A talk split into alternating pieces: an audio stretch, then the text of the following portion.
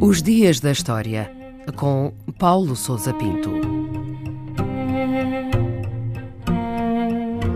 19 de julho de 1195, o dia em que decorreu a chamada Batalha de Alarcos, no território que hoje é atualmente a Espanha.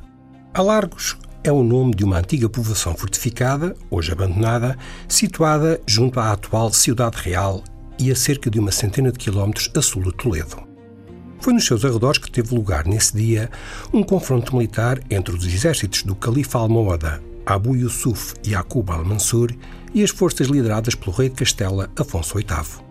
O volume das forças envolvidas é incerto, mas cálculos recentes apontam para cerca de 30 mil homens do lado muçulmano e um pouco menos nas hostes cristãs. Foi Afonso VIII quem tomou a ofensiva em cargas sucessivas de cavalaria.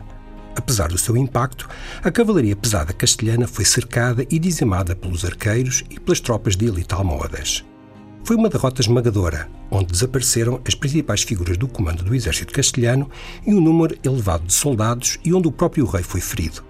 Este desfecho é geralmente atribuído à habilidade estratégica de Al-Mansur e à imprudência de Afonso VIII, que se terá precipitado e subestimado o poderio das forças inimigas. E quais foram as causas deste conflito entre castelhanos e uh, muçulmanos? A Batalha de Alarcos foi o desfecho de um período de crescente tensão entre Castela e o Califado Almohada do Al-Andalus.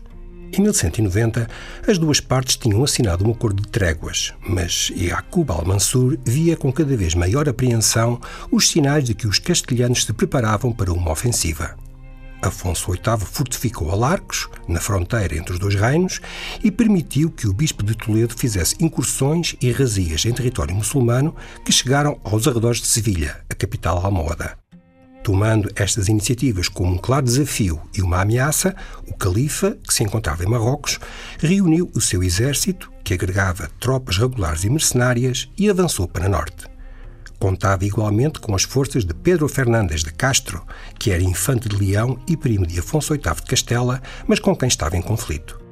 Para conter o avanço almohada, o rei de Castela tinha o apoio de Leão, Navarra e Aragão, mas decidiu iniciar a batalha sem esperar pela chegada dos seus aliados, o que acabou, eventualmente, por ser um fator decisivo para a sua derrota. E que efeitos teve esta vitória muçulmana em Alarcos no contexto dos desenvolvimentos políticos na, na, na, na zona da Península Ibérica.